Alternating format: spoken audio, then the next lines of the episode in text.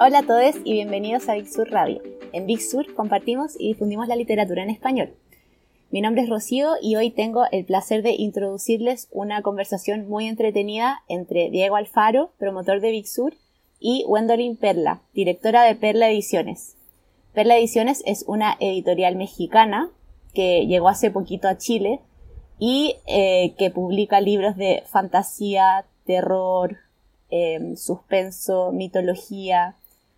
Eh, hace unos rescates maravillosos de libros que no estaban disponibles y Diego y Wendolyn van a conversar sobre algunos de ellos, por ejemplo, Nuevas Noches Árabes de Robert Louis Stevenson, eh, La hija del rey del país de los elfos de Lord Dunsany, o también La casa de las almas de Arthur Machen. Así que ahora los dejo con ellos. Un abrazo.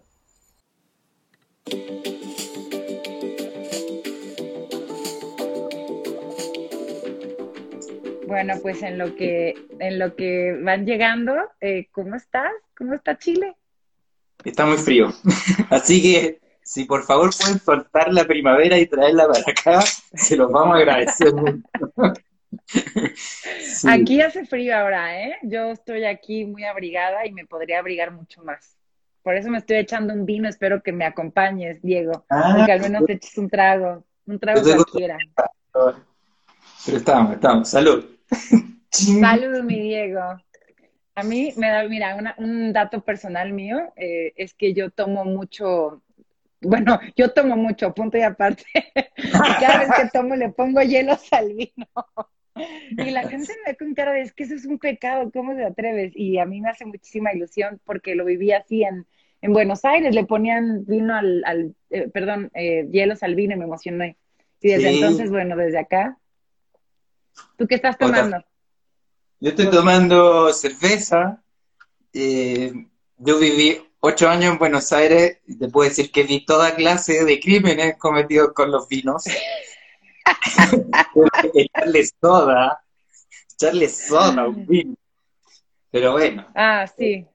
Parte del encanto. ¿Y vino chileno o argentino? ¿Cuál te gusta más? No, eh, el chileno. a mí me da mucha cruda el Es que. Pero igual me encantan. Es fuerte, es fuerte, sí. Es fuerte, es fuerte. Oye, me acabo de dar cuenta por nuestra adorada Rocío, que yo no sé cómo presentarte aquí a nuestra audiencia. Promotor cultural, eh, escritor y poeta, pero me gustaría que nos contaras pues más de ti, eh, porque yo te conozco desde Big Sur y, y contaras un poco más quién eres y por qué es un honor tenerte en este Perlunes, que es un espacio que queremos mucho y donde recibimos gente muy querida como tú. No, no, bueno, yo voy a estar en un Perlunes porque estos libros no, los voy a soltar. Ya dije en Big Sur que Matanga dijo la changa, así que esto se queda en casa. Bueno, eh, soy escritor, eh, poeta. Eh, de hecho, estuve en la, el año 2018 invitado a la Feria del Libro Guadalajara. fui representando a Chile como escritor. y soy traductor también y soy un fanático de la literatura y trabajo en esta empresa que se llama Vixur. Lo que hacemos es llevar eh, digamos, chilenos, argentinos, mexicanos, españoles, a las librerías de Chile y Argentina y viceversa para todos lados, y hacer esta especie de unidad hispanoamericana de los libros. Así es. En mi humilde opinión, es un eufemismo. Opinión, eh, pero para mí Big Sur es la gran distribuidora de es un honor. Vamos a soltar aquí una neta. ¿Puedo soltar un secreto? Esta es la, tienen una primicia.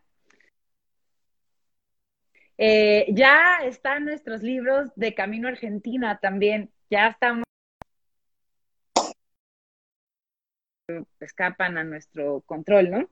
Pero ya estamos por llegar a Argentina, así que ya, ya lo logramos. Ya Perla Ediciones salió de México y llegó a Chile llegó y está por llegar a Argentina. Así que estamos muy, muy contentas acá en Perle.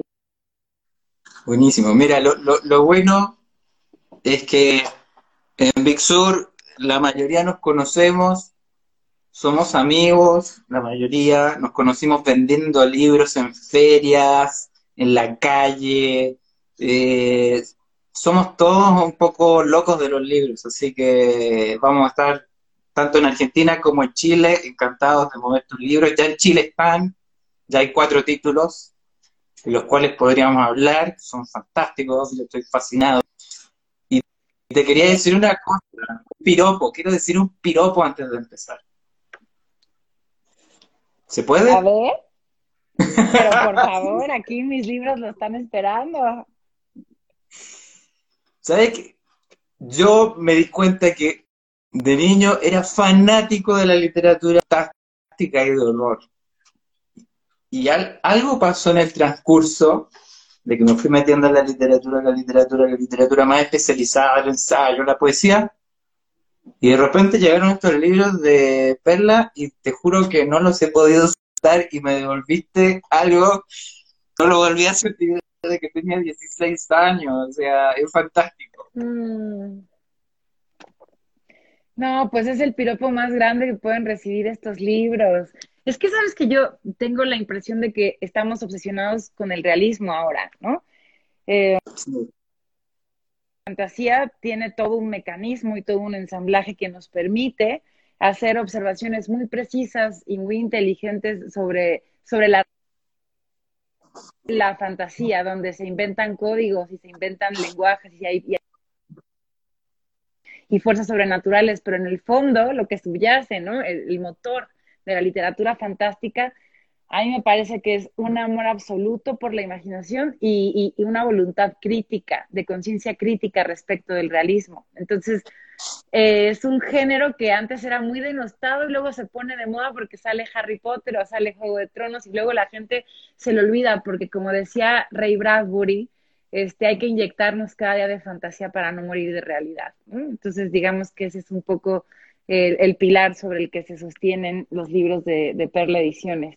Y, yo estoy de acuerdo en que hay muchos que, reaccionaron como tú y me hace mucha ilusión, ¿sabes? Que, que decían, ya no me interesaba nada la fantasía, los vi, estaban chidos, lo abrí y dije, wow, se me había olvidado este placer y esta adrenalina. Con, del libro como objeto, que es algo que por supuesto queremos rescatar en Perla Ediciones. Claro, ¿no? De, hecho, hay algo que, lo habíamos conversado nosotros en una reunión, pero viste, una reunión formal. Pero habíamos dicho que también sentimos que es una sensación de la época. Hay toda una literatura en nuestra lengua que se está volcando hacia la fantasía, hacia la literatura de horror, qué sé yo, tenemos a la gran Mariana Enríquez, tenemos a Bernardo Esquinca, tenemos a Liliana Colanzi, Maximiliano Barriento, eh, tenemos una cantidad de autores que están produciendo y, y, creo que viene muy bien, porque está cansadísimo de esas novelas en primera persona, autoficciones, ya decía, pero ¿por qué no me devuelve leer algo fantástico? Así que... Estas novelas que son autoficciones, que son de, de, de, gente que está exigiendo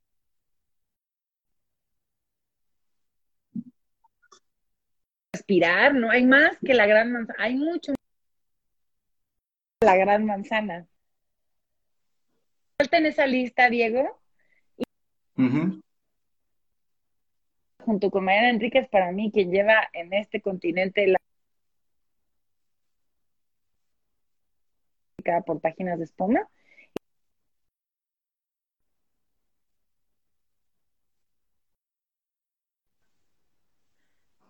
Pelea de gallos. Entonces, aquí yo sé que no estamos hablando de eso, pero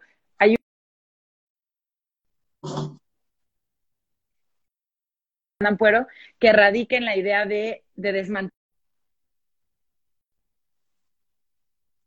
la de la religión o de las organizaciones o de las instituciones. Atacar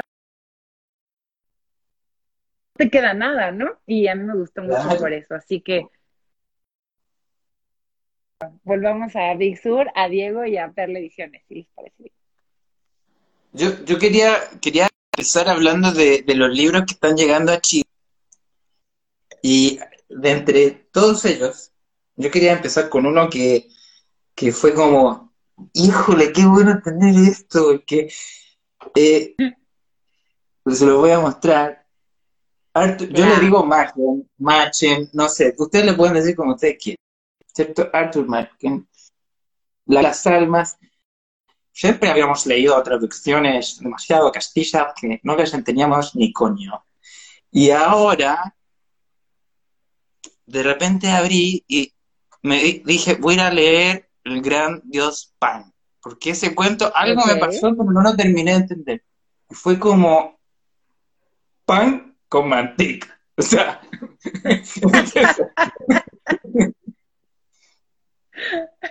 increíble cuento. O sea, dije, este tipo estaba escribiendo sobre una operación al cerebro para ver la realidad de los dioses a principios de siglo. ¡Wow! O sea, ahí hay algo. Y lo otro, qué poderosos que son los personajes femeninos de Mackie. ¿Cómo, ¿Cómo fue tu experiencia de, de hacer esta edición hermosa que viene con un prólogo increíble de Guillermo del Toro? Y, son dos traductores muy buenos, Juan Elias Tobar, Ricardo Inós, y un epílogo de, de ese, ese Teyoshi, yo no lo conocía, que yo no lo conocía, perdón, pero me pareció increíble. O sea, tengo que empezar a leer más de Estás perdonada.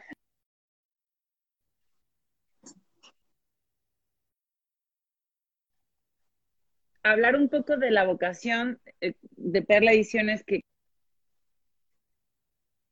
entiendan las necesidades del público latino. Libros de esta, de esta naturaleza, de este corte, para labores espectaculares y que ha hecho Ciruela, por citar dos grandes insignias, insignias ¿no? Ahora Atalanta. Em, leerlo en una traducción, repito, que, que nosotros, uno, vivimos el lenguaje y dos, seguimos trip y que ese es todo otro discurso. Pero sí es una experiencia de lectura completamente distinta. Entonces, eh, eh, celebro mucho porque cuando nos conocimos me dijiste, es que yo leí El Grande España y dije, güey, ya lo había leído, pero parecía otra cosa completamente nueva, porque el lenguaje es poderosísimo y, y en Perla Ediciones lo sabemos y queremos apostar por la fuerza de ese lenguaje de México para el mundo y sobre todo de México para los latinoamericanos. Entonces, esa es la raíz, por, la, raíz fundacional, digamos, de nuestras traducciones y la razón por la cual estamos haciendo una labor tan férrea y tan, tan, amorosa eh, para, por principio, tener en mente a los lectores latinoamericanos, que son nuestro público objetivo y ya cuando llegue a nuestros colegas españoles, muy bien, pero no es nuestra prioridad. Y es cambiar un poco la mecánica de la importación, exportación de la cultura, ¿no? Es decir, hacer algo que va de Latinoamérica para España y no al revés, y eso sí me parece que en ese sentido, pues puede ser hasta escandalizante. y bueno, Arthur Machen, no, pues es que Arthur Machen es todo, o sea, Stephen King, que es un genio también, ¿no?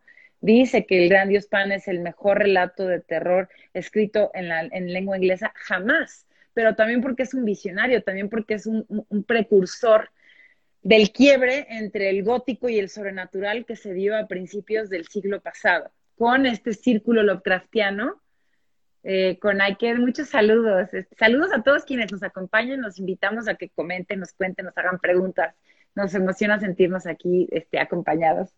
Em, está con, junto con Margen está Don Seimi, está Algernon Blackwood y está Emma James, pero Emma James no lo publicamos porque pues ya está súper publicado eh, por Ciruela y además divino. Y lo que pasa con, y para cerrar esto, y te devuelvo la palabra, lo que pasa con Algernon Blackwood y con Arthur Machen es que son autores a los que hemos leído en muchas antologías, porque no hay antología del horror donde no figuren Machen y, y Blackwood, ¿no?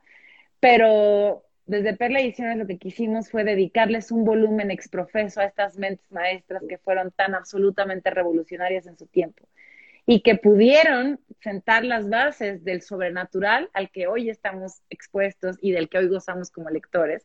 Y estoy segura de que los grandes exponentes de la literatura fantástica, eh, hablabas de Maximiliano Barrientos, a mí me gusta muchísimo, de Bernardo Esquinca, eh, Mariana Enríquez o María Fernanda Puero, por supuesto que han empezado por Magen y por Don Seni para construir sus ficciones. Entonces, y luego lo que, lo que es obvio o no tanto, pero que nosotros queremos que las ediciones de Perla Ediciones tengan todo, el mejor prólogo, la mejor traducción, el mejor epílogo, la mejor edición, la cubierta más hermosa, la fajilla más este, artística, no todo cuanto podemos hacer para que alguien diga, es demasiado sexy este libro, me lo voy a No puedo no tener. No, además hay, una cosa que, que es cierta, o sea, acá en Chile, por ejemplo, si tenemos un poeta que es muy famoso, lo deben conocer en México, que fue un gran cultor también de las ciencias ocultas y que escribió libros relacionados, que es Vicente Huidobro. ¿no? Que Ay, Huidobro es todo, es todo. Huidobro, obviamente, leyó a Mackin, ¿no? O sea, lo tenía en mente para escribir Cagliostro, por ejemplo, o en La Luna, ¿no? O sea, todas esas obras, ¿no? Incluso yo creo que hay fragmentos de Altazor que algo tienen que ver acá. O, un poeta como Rosamel del Valle, qué sé yo. Todos esos personajes que siempre nos han parecido muy oscuros para esta zona del sur, pero incluso, o sea, saltamos al otro lado y es un referente, pero absoluto para Jorge Luis Borges, para Luis Casares, para Silvino Campo, o sea, ¿qué decir? O sea, es un libro que o sea, Feliberto Hernández sale de acá adentro, así, ¿viste? Como a Mario ¿Y tú sabes yo lo que daría por... Ay, claro, como Mario Bros. Yo daría la mitad de un riñón por publicar a Felisberto, ¿eh? ¿eh? Tengo una obsesión absoluta. Yo pongo el otro riñón. Perfecto. Ahora falta que nos lo suerte cierta editorial muy grande, mucho renombre. Pero otra cosa, como bien dices, Diego, es que a mí la biblioteca de Babel de Borges, leer eso, leer esos prólogos, allí es donde yo descubrí a Magen. Dije, coño, o sea, ¿quién es este hombre? Y una cosa que yo no dejé de decir nunca, que es todo cuanto Borges hizo por legitimar el género fantástico, que estaba intelectualmente muy denostado. A mí los intelectuales me caen mal en general, la verdad, ¿no? Entonces, esa gente que te mira por debajo, a la que todo le parece poca cosa, y que llegue Borges y que diga, este, esto tienen que, leerlo y tienen que aprender a ejercitar la imaginación desde el fantástico y que presente a Arthur Magen. Bueno, no necesitan más carta de presentación para que humildemente Perla Ediciones diga, órale va, ¿no? por supuesto. Muchas gracias, Clau, por tus comentarios tan hermosa siempre y tan apoyadora siempre. De hecho, quiero eh, seguir con otro libro que, que increíble, porque yo a alguien en Blackwood nunca lo había podido leer en un libro. O sea, siempre en antologías, digamos, separadas, o encontrar algo por ahí en internet, o viste que encontraste algo en una revista. Es, difícil, no es un autor que uno lo encuentre fácilmente. O sea, hay ediciones españolas, qué sé yo, pero acá llegan o muy caras, o, o llegan muy pocos ejemplares. Así que esto también fue, fue increíble. Además, viene con un, con, una, con un epílogo de Alberto Chimal y lo otro es que parece que tú escogieras con, así, pero con lupa a los traductores. ¿Cómo, ¿Cómo es eso? ¿Cómo se dio eso? Bueno, muchos besos y saludos a Vic, que, que, que, me manda aquí muchos cariños. Muchas gracias, Vic, por estar aquí, por apoyarnos. Eh, mira, yo vengo, Diego, de, de Penguin, yo estuve en Penguin 12 años y tuve la oportunidad de, hacerme, digamos, de una red de, colaboradores editoriales de primerísimo nivel, dentro de los cuales figuran traductores, lectores, diseñadores, formadores.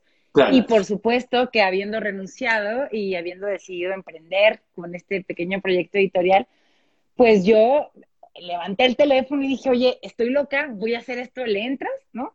Y Juan Elías Tobar es de mis traductores top, en la, es maravilloso Juan Tobar, es maravilloso como traductor, como guionista, como cualquier cosa. Y Juan me llevó a Ricardo Vinos y en el caso de Blackwood, eh, El Ojo Sin Párpado de Ciruela, que es esta colección mítica. Además, sabes que yo la colecciono, me meto a páginas underground donde la gente subasta libros. Yo soy una loca, Diego, es que yo entrego todo a cambio de un ojo sin párpado. Tengo 10, ya tengo 10. Y allí topé a Blackwood con traducción del genio, que es Francisco Torres Oliver, y lo contacté, eh, porque a mí me gustan mucho las gestiones, me gusta mucho como, como, como tocar puertas, me gusta mucho, y, arrastrarme, por supuesto, ¿no? Este, y venderles mi entusiasmo y, y, convencerlos, entrale a mi proyecto. Y, y Juan eh, y Torres Oliver dijo, por supuesto que sí. Gracias, oh. Fab Super Ultra por estar aquí y por tu, por tu cariño. Y así es como montamos este volumen. Y una cosa, Diego, que tú dijiste, y yo tengo que hacer un mea culpa para mi equipo, mi equipo en Perliciones, que es hermoso. Güey, ¿por qué sigo editando Guerra y Paz? Todas mis estimaciones se quedan cortas. Yo no, 200 páginas. Y cuando acabo, tengo 600, 700 páginas, pero soy incapaz de sacrificar al autor, ni la selección de cuentos, ni. Y pues así se nos da la vida aquí en ensayo y error. No, no, se puede. Además que, eh, bueno, ahí también vi que está mi, amigo Ignacio, que es librero, que yo estoy seguro que va a estar, pero ultra agradecido. Manda saludos. Hablen con nosotros, escriban cosas. Vi a Max también de la librería Trayecto que se volvieron locos con tus libros. De hecho, hoy me hicieron más un pedido más grande de este libro. ¡Qué emoción! Gracias, Librería Trayecto, gracias. Gracias por comprar nuestros libros. Gracias. Y sabes que yo me, encontré acá con uno de, creo que entró al top 10 de los cuentos, yo nunca lo había leído, La excentricidad de Simon Parnacut. Es divino, es mi favorito, ese es mi favorito. O sea, es que me dieron ganas de cargar a, Claudia, mi mujer está ahí sentada, y, y yo terminé de leer el, el, cuento y le dije, es que no, no lo puedo creer, no lo puedo creer como yo no había leído esto antes. O sea. Es que es un... No sé, o sea. Es que hay muchos cuentos de Blackwood para quienes nos acompañan. Eh, les cuento, yo soy una loca neurótica, ya se ve, ¿no? Entonces, em, yo soy súper loca y súper neurótica, por supuesto. Entonces me puse a ver todo cuanto se había traducido de Blackwood, todo, todo, Diego, no tienes idea, todo. Leí todo así, enfermo y después detecté aquello que nunca se había traducido y sobre todo este libro, El, el Bello Perdido y otros relatos alucinantes, eh, nos ofrece relatos inéditos porque Blackwood fue súper prolífico. Lo conocemos por los sauces y por el Wendigo, sobre todo. Pero la excentricidad de Simon Parnacute no tiene parangón, es precioso, es un poema ese pinche cuento, ¿no? Y nadie lo había traducido, es eso, eso, me llama mucho la atención, que nadie lo... O sea, yo lo leí, fue para contar, muy breve, no voy a spoilear nada, pero es la historia de una persona común y corriente, un profesor de economía de una universidad muy reputada, que soy yo, un tipo muy formal, va caminando por la calle y de repente ve una tienda de animales donde venden mascotas y escucha el canto de un pájaro, se acerca y por algo que le produce eso, decide comprarlo. De ahí en adelante, es toda una historia sobre la liberación del alma, de la mente, de la transformación completa del personaje, pero está todo tan bien contado, al dedillo. Y uno dice, este cuento, si no está en la antología de los 20 o 30 mejores cuentos de la historia, ¿qué pasó? ¿Cómo se nos, cómo se nos pasó? Me atrevo a decirte que nunca se había traducido al español, ¿eh? Ese, The Eccentricity, ay, perdón, chicos, of Simon Parnacute. Yo lo leí y dije, ¿qué onda? Lo busqué en español, no lo encontré y por eso, esa, es traducción de Juan Elías Toba. Y, y, eso es lo que hace Perla Ediciones, ¿no? Como quitar el foco de aquel, del mainstream, de todo cuanto la gente está mirando, de todo cuanto la gente está leyendo, para decirte, oye, porque sabes qué otra, citando, bueno, a Rey Bradbury ya te lo cité, pero adolecemos de una adicción a la realidad y a la novedad. Y, y, Perla Ediciones toma como un respiro para hacer, echar un paso atrás y pensar más allá de lo que está ocurriendo ahorita y de lo que es nuevo ahorita, qué vale la pena rescatar del pasado que sigue resonando hoy día en la vida que llevamos todos. Y la excentricidad de Simon Parnacute es, es exactamente eso. Y yo difiero contigo, no es un protagonista cualquiera, o sea, es un tipo cuya personalidad está muy clara, que es un economista, que es muy, es un tipo muy exitoso, muy entacuchado, como diría yo, ¿no? Sí. que no se permite nada excéntrico. A quien lo excéntrico le da ñañaras, ¿no? No quiero incurrir en nada que llame la atención porque no me lo permito. Y de pronto es el loco más clavado del universo. Claro. Tal de liberar un pajarito, incurre en, en conductas que nos escandalizan, ¿no? Y es hermoso, porque Blackwood tiene dominio, uno, para Lovecraft, eh, Algernon Blackwood es el gran maestro de la atmósfera. No hay nadie capaz de construir atmósferas como Algernon Blackwood. Y para mí tiene un dominio absoluto del personaje y la psique del personaje que nos está contando. Entonces, sí, por primera vez traducido al español, eso es cierto. No, eso es magnífico. O sea, eh, es difícil de encontrar.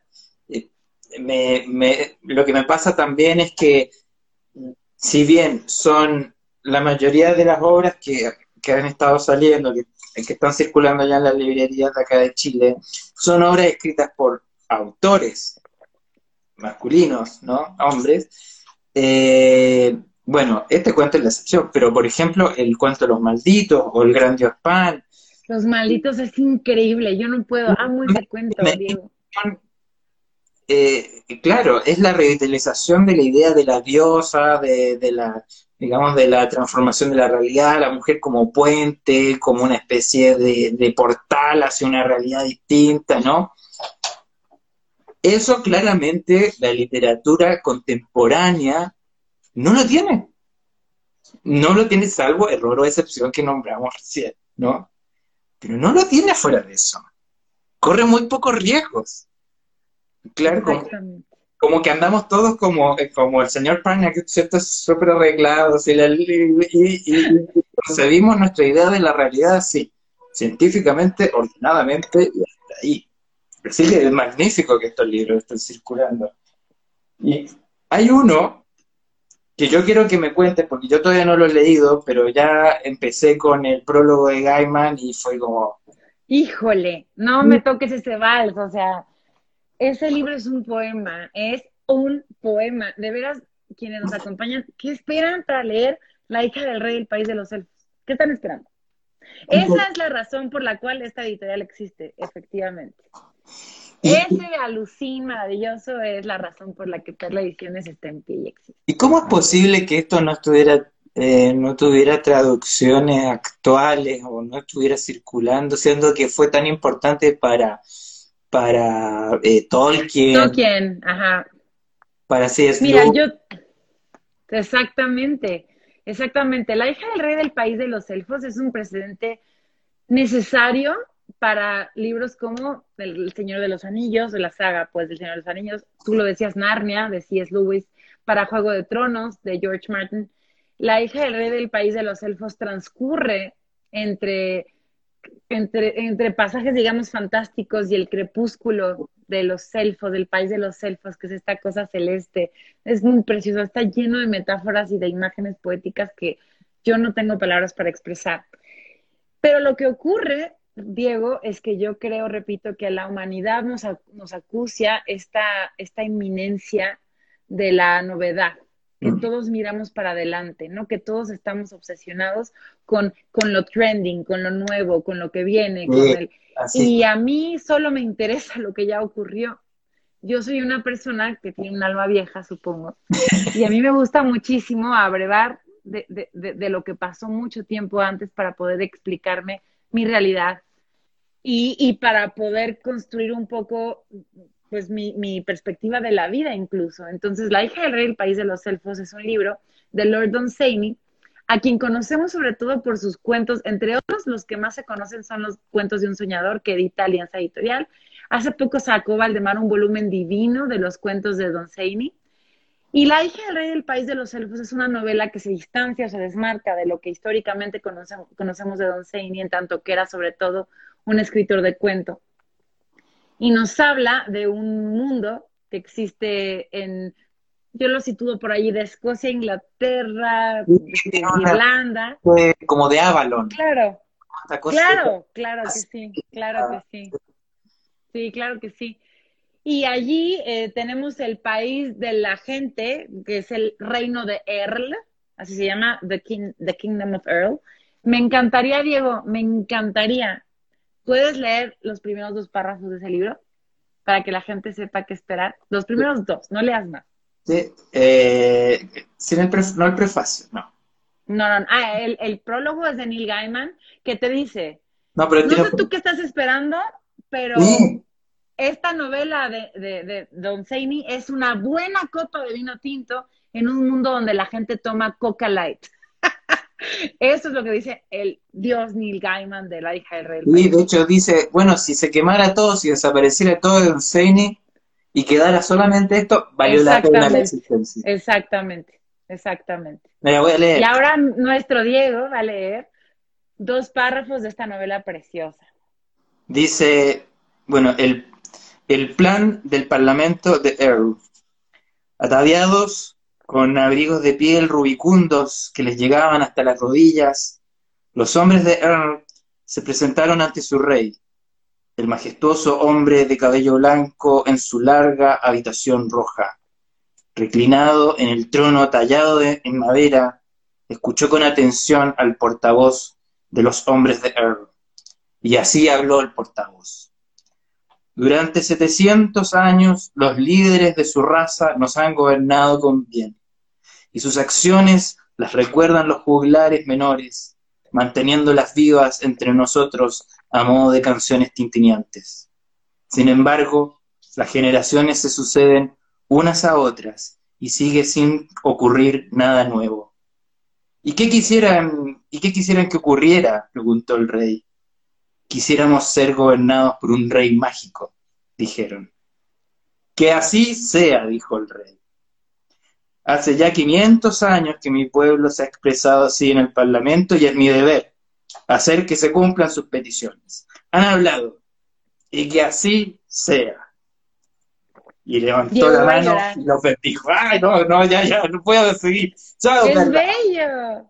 Es bello escucharlo en chileno, es bello. O sea. lo puedo leer como argentino también, ¿ah? Ay, ¿en serio? Hasta que habla con alguien de Big Sur, Argentina, nos quedamos con tu bello acento chileno. Imagínate esa premisa. El, rey está toda madre en su castillo y llega el pueblo y le dice, yo quiero ser gobernado por un ser mágico. Entonces el rey dice, yo hago lo que ustedes digan porque esta monarquía se parece más a una democracia, ergo, así será. Y lo que ocurre, y quiero picar tu curiosidad y quiero invitar a todos quienes nos hacen el honor de acompañarnos a leer este libro que para mí es un poema, es mi favorito de todos. Él manda llamar al hijo, que se llama Alberic, el príncipe Alberic, y el príncipe Alberic está echando desmadre, como diríamos acá, lo manda a llamar el papá, que es el rey, y le dice, ¿qué pasó, pa? ¿No? Y el rey le dice, oye, mi amor, este, ten mi espada, ¿no? Y él pone cara de, ¿qué onda? Y le dice, te vas a ir y vas a cruzar los montes y las estepas este, y las llanuras y vas a cruzar el crepúsculo que nos divide del país de los elfos y vas a desposar a la hija del rey del país de los elfos y vas a volver como rey eh, mágico para poder atender la solicitud del pueblo. Y ya después, el príncipe, su primera reacción es, no, ¿qué pasó, jefe? No manches. Tranquilos, ¿no? No manches, jefe. ¿Cómo que? Y hay, bueno, hay un personaje divino que es la bruja él, que es quien acaba, si búsquenlo, es un libro precioso, ya se nos está agotando también por fortuna. Eh, y, y la bruja acaba montándole una espada mágica que es la única capaz de domar o de, o de subyugar a las fuerzas del país de los elfos. Y toda la fantasía que hay ahí, Diego, no es una forma de, sino una forma de reinterpretar la realidad y todo cuanto nos duele desde nuestra realidad, incluso latinoamericana, ¿eh? porque hay un montón de, acercamientos. ¿Sabes qué me pasó cuando estaba leyendo? Cuando dice eh, en el cuarto, la habitación roja, ¿no? El majestuoso hombre de cabello blanco, en su larga habitación roja, pensé en una película de Jodorowsky. Inmediatamente la cabeza me hizo así. ¿Viste estas escenas de colores fuertes?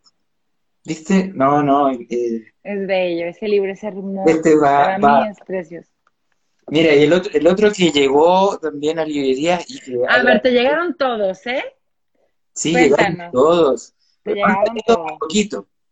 Ya, o sea, vamos... Cuéntale a la gente, a quienes nos escuchan desde Chile, ¿Qué hay hoy día en Chile? ¿Dónde pueden encontrar los libros de Perla Ediciones? ¿Y qué títulos salieron y, cuáles están por salir o cómo le hacen? Alguien, espérate, tengo que rescatar un comentario. Tú debes conocerlo. Alguien que te puso aquí. Sí. Qué alegría escucharte, no. Max Copland dice, me queda solo una copia de Blackwood, traigan más. A ver qué van a hacer, Big Sur. Es, Max de trayecto, sí, es Max, ya, ya le pido. no, sí. Es que, es que ellos tienen una librería que queda en el subterráneo, ¿no? Donde pasa el metro, o sea, el, el metrobús, y, perdón, el metro tren, y ellos están en el piso menos dos. Es decir, son como los enanos de Tolkien, ¿no? Oye, pero han hecho una chamba, nos etiquetan en unas fotos, gracias, trayecto, y trato, tratamos de, compartir todo cuanto, cuanto suben este, sobre nuestra editorial. Muchas gracias. Mira, los que ya están en librerías de, de, Santiago, de librerías de Valparaíso, librerías también fuera de Santiago, por ejemplo, Concepción, es el de Arthur Martin, La Casa de las Almas, ya está, ya están librerías. Eh, también esta tremenda antología de Blackwood también está. Este libro que les encantó a la gente de la librería Lolita también, también está. Y esta joya que... Uy. Estas palabras mayores. Eh, aquí tendríamos que hacer otro live. no, no. sí, sí, sí. Y los otros van a ir saliendo hasta eh, noviembre, que ahí ya van a estar poblando, todo Perla Ediciones va a estar poblando las librerías de Chile. O sea que en Navidad, por favor, en Chile regalen Perla Ediciones. Pero, por favor, ¿no? Pero hay que decirlo bien en mexicano, tienes que decirlo bien en mexicano. Este, eh, no sé exactamente qué esperas aquí, hay, un, hay un gap que no sé cómo cubrir con solvencia, pero pues compren sus pinches libros y regálenlos y demuestren su amor con un Perla Ediciones. Que no hay libros hechos con más amor en el mundo, de veras. Es que el equipo que hay detrás, el amor que ponemos en la traducción, en la edición, en el diseño, es, es barbaridad, es una barbaridad. De hecho, yo, yo voy a mostrar eh, algunos más y, quiero que me hables de uno, principalmente, que creo que vamos a necesitar de tu ayuda, porque es un libro que quizás no se conoce acá y quizás también en Argentina no lo conocen o muy poca gente lo conoce. Pero voy, voy, mostrando los que van a ir llegando, ¿no? Eh, Diego Conaiken dice, el de mitología es hermoso, en Perla subieron el índice y es una joya. Sí, ¿y qué crees? En México ya no se puede conseguir. Esta es la última copia que existe de este libro, exacto. Está agotadísimo, no tenemos más. ¿En serio? No tenemos más. Se nos agotó, qué emoción. Y ahora, pues, si quieren pedirlo, pídanselo a Big Sur en Chile. No sé, yo, yo ya no tengo para vender. No tienes que desentenderte, nosotros acá hacemos el trabajo. Vale, vale. Natalia Herrero dice, estoy de acuerdo, pero la edición es puro amor. Natalia Herrero, que es nuestra lectora senior, o sea, es un poco una palera, que nos ama un chingo y que es correspondidísima, y por eso está aquí. Clau, preciosa, dice, cuando tengan Rey Mono van a flipar. Sí, Rey Mono no, no tiene parangón esta belleza. Pero, qué cosa, qué cosa este libro, o sea, qué, qué onda con No, esto también van a, pues van a flipar, tío, ¿no? Esto es, también la gente que le gusta la literatura oriental, esta es la piedra angular de la literatura oriental. Exactamente, piedra angular, exactamente. Sí, de aquí se construye todo. Es como, mm, podría ser el, Quijote para nosotros, o el poema del Miocid, qué sé yo, no sé. Pero eh, de acá es una especie también, lo podríamos comparar con La Mil y una Noche. Son libros, eh, digamos, eh, fundacionales de tradiciones y de, de cosmovisiones, ¿no? Esto también es increíble porque es un repaso por toda la mitología greco-romana y también está lo nórdico, que muchas veces está tan mal explicado, está también malas traducciones. Es increíble también este libro y también va a llegar prontamente a las librerías. Esta edición muy linda también de El hombre que perdió su sombra, que es una de mis novelas favoritas de Juan esta joya que también va a llegar en algún minuto. este, este, va a llegar el próximo mes librerías. Oye, Diego, te doy un tip. Se nos agotó en cuatro meses. Yo no tengo un solo ejemplar de ese libro. no, ya me lo Acá ni siquiera ha salido y ya lo están pidiendo. O sea, eh, no tengo una foto pues de ¿dónde está ese libro? sí, sí, no, la gente se volvió loca. O sea, todos los libros son una son una apuesta, ¿no? No sabemos nunca qué esperar. Y con el Hitchcock y con el mitología. Y sabes, con el de la casa de nuestra madre, tampoco estamos así de agotar nosotros. Estamos súper contentos. Este, yo quiero que me hables un poco, porque esto para mí fue como, a ver, esto que, y de repente empecé a leer y dije, no estoy en una serie de Netflix, no estoy en los expedientes secretos, no estoy en la dimensión desconocida, estoy en algo que va mucho más profundo y, dije, diablos, Mariana Enríquez tiene que haber leído esto sí o sí. Exactamente. No, concibo eh, su literatura sin esto. Exactamente. ¿Qué, qué nos puedes hablar de este libro? Para la gente que está acá en Chile, que para la gente que quizás no está viendo en Argentina o incluso para la gente que está en México viendo este lunes. Órale. Pues no sé cómo explicárselos. La casa de nuestra madre, o bueno, intentaré. Ay, yo tengo muchos fetiches y como les dije, soy una neurótica. Y uno de mis fetiches y de mis obsesiones en la vida es eso dice tu tarjeta cuando entregas tu tarjeta. Cuando yo la entrego dice editora y neurótica profesional, llámame. Y una de mis obsesiones en la vida es Jack Clayton, que es este director inglés, que, tradujo a la pantalla grande, para mí, la mejor adaptación de otra vuelta de tuerca de Henry James, con el título de The Innocence. Y entre muchas otras cosas, él tiene The Innocence, él tiene una versión espectacular de Something Wicked This Way Comes de Ray Bradbury. Y él también tiene este, una adaptación increíble de Grand Gatsby y él fue quien, yo obsesionada con Jack Clayton, y tengo otra obsesión que además de Jack Clayton es Dick Bogart, que es el protagonista, de Our Mother's House. Y yo vi esa película y dije, o sea, para en el mundo que me bajo, ¿cómo es posible? O sea, ¿a quién se le ocurre esto? Es una genialidad.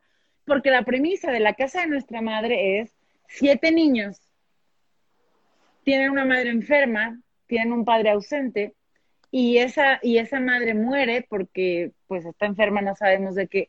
Y los niños, con tal de no ser este, separados en, orfanatorios, lo que deciden es enterrar a su madre en el jardín y no decírselo a nadie. Y rendirle un culto a la madre en el jardín porque sobre la tumba de la madre construyen lo que ellos llaman un tabernáculo. Y allí le rezan a su madre. Y te estoy hablando de niños cuya edad va de los 13 a los 4 años. La premisa es absolutamente genial y te voy a contar un chisme.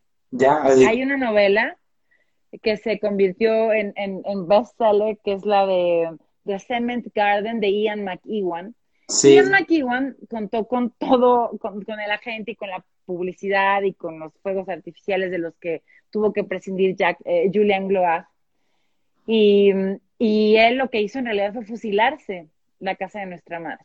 Entonces yo, yo miré la película hace un año o un poco más, no sé, Diego, ya en pandemia, ¿qué les puedo decir? No sé ni quién soy. Una dimensión extraña. ¿Qué estoy haciendo, no? Ya, yo hago libros, sea, chido. este, entonces, allí vi que estaba basada en la novela de Jack Clayton y que, perdón, de, de Julian Gloag, y que Julian Gloag había participado del, del guion. Y cuando yo leí Our Mother's House, dije, es preciosa es preciosísima y la atención, y por eso rescatamos esto que, que nos menciona con Aiken, que ha estado muy entusiasta y muy participativo, gracias, es este, es el señor de las moscas, ¿no? En tanto que te hallas en un lugar donde solo hay niños que, que, que, intentan establecer, digamos, como un orden, que, que tratan de ejercer cierta autoridad en función de sus roles dentro de la familia nuclear. Y eso acaba deviniendo algo absolutamente siniestro y doloroso, ¿no? Entonces, La casa de nuestra madre es una novela de una actualidad rabiosa, verdaderamente es cabroncísimo, es súper, es súper inteligente y es sorprendente y neto es doloroso, todo el tiempo la casa de nuestra madre te duele, te duele, porque yo creo que entre muchos cosas la infancia es sagrada. Yo no tengo hijos ni voy a tener, Pero los niños merecen todo nuestro amor y todo nuestro respeto. Y en la casa de nuestra madre, de verdad que se reproducen ciertos patrones de violencia doméstica a los que estamos habituados en América Latina y que hay que denunciar y que hay que reconocer. Y aquí lo que hace Julian Gloag es, lo que nos da miedo, Diego, es aquello que puede pasar. Es decir, cuando tú tienes un fantasma, cuando tienes una fuerza sobrenatural, bueno, sabes que el thrill este que te da y el miedo y el spookiness proviene de algo que no puedes explicar, pero cuando la violencia proviene de algo que sabes que existe y a lo que te puedes exponer y que hay niños que son objeto de esa violencia, en ese momento te parte el alma. Y eso es la casa de nuestra madre, con una prosa impecable. Y, yo no puedo sino recomendarles, por supuesto, que lean el libro en esa traducción increíble de mi hermana Ariadna Molinarita. que vean la peli de Jack Clayton. Debe decir que yo tuve como el, privilegio, una vez en Buenos Aires llegó uno de los musicólogos más interesantes que, que, hay, un inglés que se llama David Tubb, que, estudió eh, el, tema de lo siniestro dentro del sonido. Entonces, él lo define como todos aquellos sonidos de los cuales no sabemos cuál es su origen. ¿Viste? No reconocemos la fuente. La mayoría de los sonidos, por ejemplo, Sabemos que el chasquido de los dedos viene de mis dedos que están chocando. Pero ¿qué pasa con algo espectral? ¿O qué pasa con una voz que está dentro de un individuo y que, está, y que es latente y que al momento en que estalla no sabemos percibir si es realmente la misma persona con la que hemos convivido, si digamos, está dentro del mismo plan eh, o el mismo plano, ¿no? Está dentro de nuestro mismo plano. Entonces es desconocer la fuente. Y creo que cuando empecé a leer esto fue como, diablos, acá el tema de, la infancia, que es un tema súper cercano, está, está perdiendo, ¿no? Está, mira, me están preguntando, podría repetir, David Tup, T-O-O-O-P. Y, y, y claro, empiezas a darte cuenta que lo fantástico empieza a actuar pero porque también es una posibilidad de lo real, a lo cual muchas veces no le otorgamos eh, como nada, la evidencia de que eso es obvio que puede llegar a suceder, ¿no? Es una posibilidad. ¿Y de tu acento chileno y nos lees también el arranque de esa novela? El que acá me quedo. Ah, dos párrafos para que la gente que nos hace el honor de acompañarnos calibre eh, el impacto de, este, de esta traducción. Este Ay, no. Además viene con una cita del, parte con una cita del cantar de los cantares, que lo encontré Bueno, aparte en la estación de la primavera que ya debiera de llegar, pero se está pasando acá. Eh, y parte así.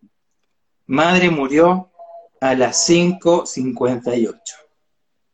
Lo último que hizo fue estirar el brazo para alcanzar el reloj dorado en la mesilla de noche. Aprisionado, sin fuerza entre sus dedos huesudos, el reloj cayó de golpe, y en ese instante cesó su ritmo suave y quedó marcado por el minuto preciso, el testimonio de un crimen. Es posible que madre viviera unos minutos más, pero no había forma de que lo hiciera saber a sus hijos. Desde hacía ya varias semanas era incapaz de musitar más que un par de susurros, y la cuerda bordada de la campana que colgaba sobre su cama llevaba tiempo desconectada del badajo de la cocina. No soporto las campanas, había dicho madre, hacía muchos años, cuando alquiló el número 38 de Ipswich Terrace. Suficiente tengo ya con los domingos y los funerales. Ariadna Molinari Tato es la traductora detrás de esta joya. Parece escrito en español. ¿Verdad que sí? Es. Sí, cierto. Y eso, es, eso que uno está fluyendo, uno está arriba de la ola, yo no soy surfista, pero me imagino eso. me imagino eso. Así que nada, este es otro de los libros que va a estar pronto acá en Chile, que espero que repercuta como repercutió en ti y sé que está moviéndose mucho en México. Acá nos quedan, para quienes nos acompañan desde México, con el inventario actualizado al día de hoy, eh, tenemos 80 piezas solo de, de, la casa de nuestra madre. Pídanlo ya, pídanlo ahora. Los esperamos en perlaediciones.com o en su librería de confianza. Bueno, hemos, hemos paseado por todo. No sé si nos vamos a inscribir finalmente en el Club de los Suicidas. pero, pero eh, como para ir resumiendo, ir invitando a la gente a ir a las librerías, buscar el catálogo, meterse a la página. Ya te conocen, sabes que sos fresísima. Eh, tienen... Dijiste que fresísima. Fresísima. ¿Se dice así? Estás súper equivocado. No, ¿cómo se dice? No sé qué decir. No sé quién, quién nos acompaña, yo no soy fresísima. Ah, ¿cómo es eso? Pero yo encuentro súper simpática, tienes, tienes como, eh, estás muy, eh, digamos, tienes muy claro para dónde va la editorial. Eh, tienes muy Fresísima, ¿Eh? no sé cómo explicarte, como que es fresa, o sea, fresa es como, creo que dicen cheto en Argentina, ah, que son así como que hablan, ya sabes, papi, mándame el helicóptero, no es de casa. No, entonces, eres bacán. Eres bacán. Ay, eso me encanta, me encanta. Son lo más. No, y, y eh, como que eh, sabemos que si vamos a ir a buscar tus libros, sabemos también para dónde va ese catálogo y tenemos la confianza de las traducciones, de todo el trabajo que está detrás, ¿no? O sea, que esté Borges, que esté Padece, que esté Benicio Toro, que, que, que, haya mucha gente, que tú misma que tradujiste el Dunseny, que, que toda esa gente esté ahí creando libros que nos fascinen y que nos devuelvan un poco eso que descubrimos a los 15, a los 20 años. Eso es impagable. O sea, bueno. Eso es muy precioso, Diego. Súper precioso. Eh, quiero preguntarte, bueno, ya yo, yo te voy a invitar siempre a los perlunes, ver una vez cada tres meses o así, para platicar este, con nosotros. Eh, vamos, para quienes nos acompañan desde México, estamos a punto de anunciar los cuatro títulos con los que vamos a cerrar el año. Vamos a lanzar cuatro novedades, estamos súper, súper, súper emocionados. Y, pues vamos a sacar esto adelante, a ver cuándo llega a Chile este, este tándem, no bueno, más que un tándem, ¿no? Estos cuatro títulos. Y quiero preguntarte a ti, nuestros amigos en Chile, ¿dónde encuentran los libros de Perla Ediciones? Y quiero invitarlos a todos a que sigan la labor de Big Sur Chile, que creo que, que, tienen arroba leemos Big Sur, ¿no? El, el ¿cómo se dice? ¿Cómo eh, dicen? El arroba, no sé qué. Aria sabe cómo se dice. No sé, no sé. Yo también vivo en el pasado, perdón, vengo del siglo XIX. Está bien, está bien, somos amigos por eso, claro. Sí. Eh, sí. Mi vecino se llama Walter Scott, con eso te digo. No, eh, no, no, ¿dónde lo pueden encontrar? Ya, por ejemplo, lo pueden encontrar en la librería Lolita, lo pueden encontrar en Trayecto, lo pueden encontrar en la librería Catalonia, la librería TAC, la librería eh, que leo Viña del Mar, la librería que leo Valparaíso. Eh, o sea, pueden incluso escribirnos si es que no encuentran el dato, pero también eh, siempre le decimos a las librerías que los etiqueten, ¿no? que etiqueten Perla para que también todos comuniquemos. Em, pero bueno, hay una librería también que se llama Libraria, que también compró una cantidad, pero ya así descomunal, de los libros. la librería del GAM también los tienen, es verdad, en la librería del GAM, muy importante. Están en la librería Ulises, están metales pesados también. Es decir, habemos perla. ¿ya? Exactamente. Tenemos así como grandes cantidades explosivas de... No, por eso son, son pocas. O sea, eh, se van a ir volando. ¿No? Entonces, por eso también, mañana en la mañana, sean las 10 de la mañana, esperen a su librero cuando esté abriendo el candado. Y traten de no asustarnos mucho, los libreros son gente sensible. Claro. ¿no? Pero ya, lo, ya los podemos ver, están en las vitrinas. Eh, acá la vida ya medianamente está normalizada, así que eh, lo bueno Diego, mándame fotos de las vitrinas para compartirlas, por favor. No seas así, mándame fotos y yo las comparto acá.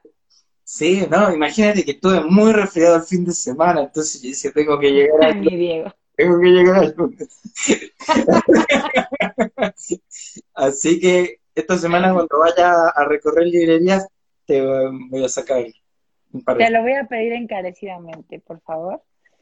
Te, te, extiendo la invitación para que vengas siempre. Este, gracias, gracias, gracias por el cariño y la atención este, y el amor que le, que le has tenido a estas ediciones de que, desde que las recibiste. Gracias a quienes nos acompañan.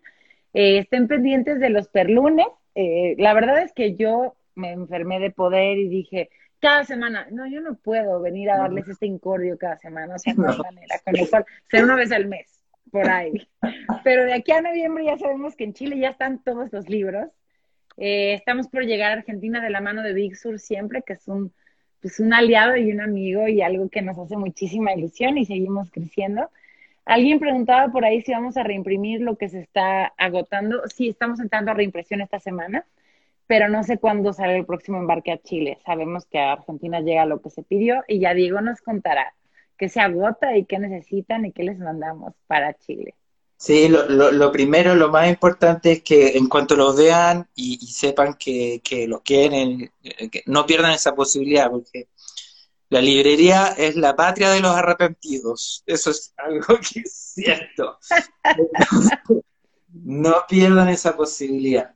La idea es que vayan a, que sigan llegando los libros, pero sabemos que el mundo es una cosa mucho más complicada de lo que parece. Entonces, eh, no, aprovechen y les digo, lo van, vale cada peso que se paga, que nada, o sea, volver a, leer libros con esa intensidad, como cuando uno leyó, no sé, a Poe cuando tenía 13 años, y de repente eran, yo me acuerdo, eran las 4 de la tarde y miré para afuera y eran las 8 de la noche. ¿Viste? Eso, eso, me está pasando. Así que esa sensación. ¿Pero con cuál, Diego? Yo con, a mí me pasó con Blackwood, con los cuentos y con Macken también, y me pasó con el Club de los Suicidas, que era un cuento que yo lo, lo quiero mucho, pero nunca lo podía, nunca lo leí en una traducción buena. Siempre era como, ¿qué pasa? ¿Qué, es este detalle? ¿Cómo? Tenían que estar con el ajá, ajá. Entonces, no, eso, no, estamos, estamos, estamos felices arriba de la pelota acá en Chile con eso. Así que Muchas gracias, Perla. Muchas gracias a Perla Ediciones por, por hacer todo este trabajo. Yo no tengo palabras para agradecerte a ti y al equipo de Big Sur el amor y la confianza en Perla Ediciones. Eh, espero verte pronto otra vez, Diego. Eh, espero que ya avances ahí con tus lecturas de, de los libros que te quedan pendientes.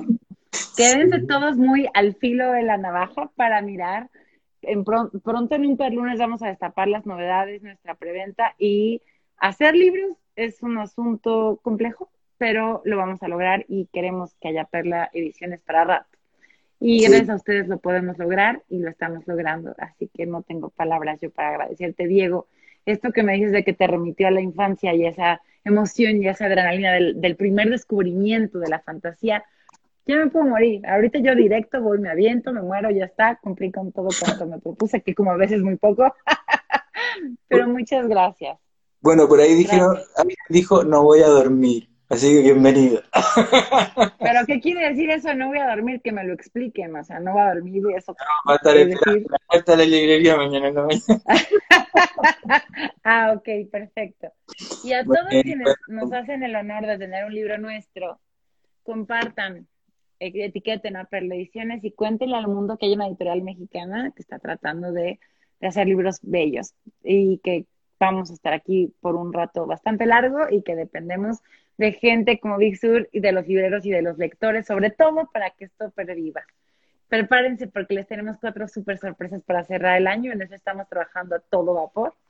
Supongo que a Chile les llegará el próximo año, pero también les llegará. Y si vienen a México, pues aquí estamos a sus órdenes. Diego, gracias.